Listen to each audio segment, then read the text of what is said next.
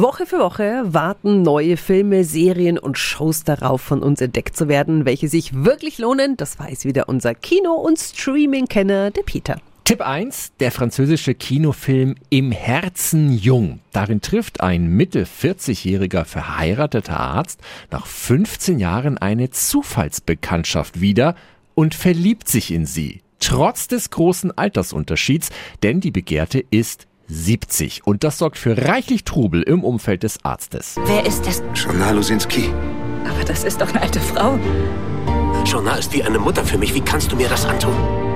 Wirf dein Leben nicht weg für eine Frau, die keine Zukunft hat. Im Herzen jung ist ein Liebesdrama mit der immer noch wundervollen Fanny Ardant als reife Liebhaberin. Leider kippt der Film zum Ende zu sehr ins Melodramatische, insgesamt aber eine schöne Variante des immer jungen Mottos, wo die Liebe hinfällt. Meine Wertung 6 von 10 Helmchen.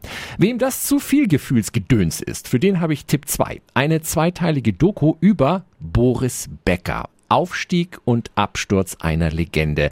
Von seinem ersten Wimbledon-Sieg 85 bis zum Gefängnisaufenthalt in England letztes Jahr zeigen die Macher bislang unveröffentlichte Archivaufnahmen und lassen viele Begleiter zu Wort kommen, Beckers Jugendfreunde, Trainer und seine Frauen, wie Ex-Ehefrau Lilly Becker. Sie beschreibt Boris als einerseits süß, freundlich, lustig, andererseits arrogant und als Lügner. He is sweet, he is kind, he is funny, but he's also arrogant.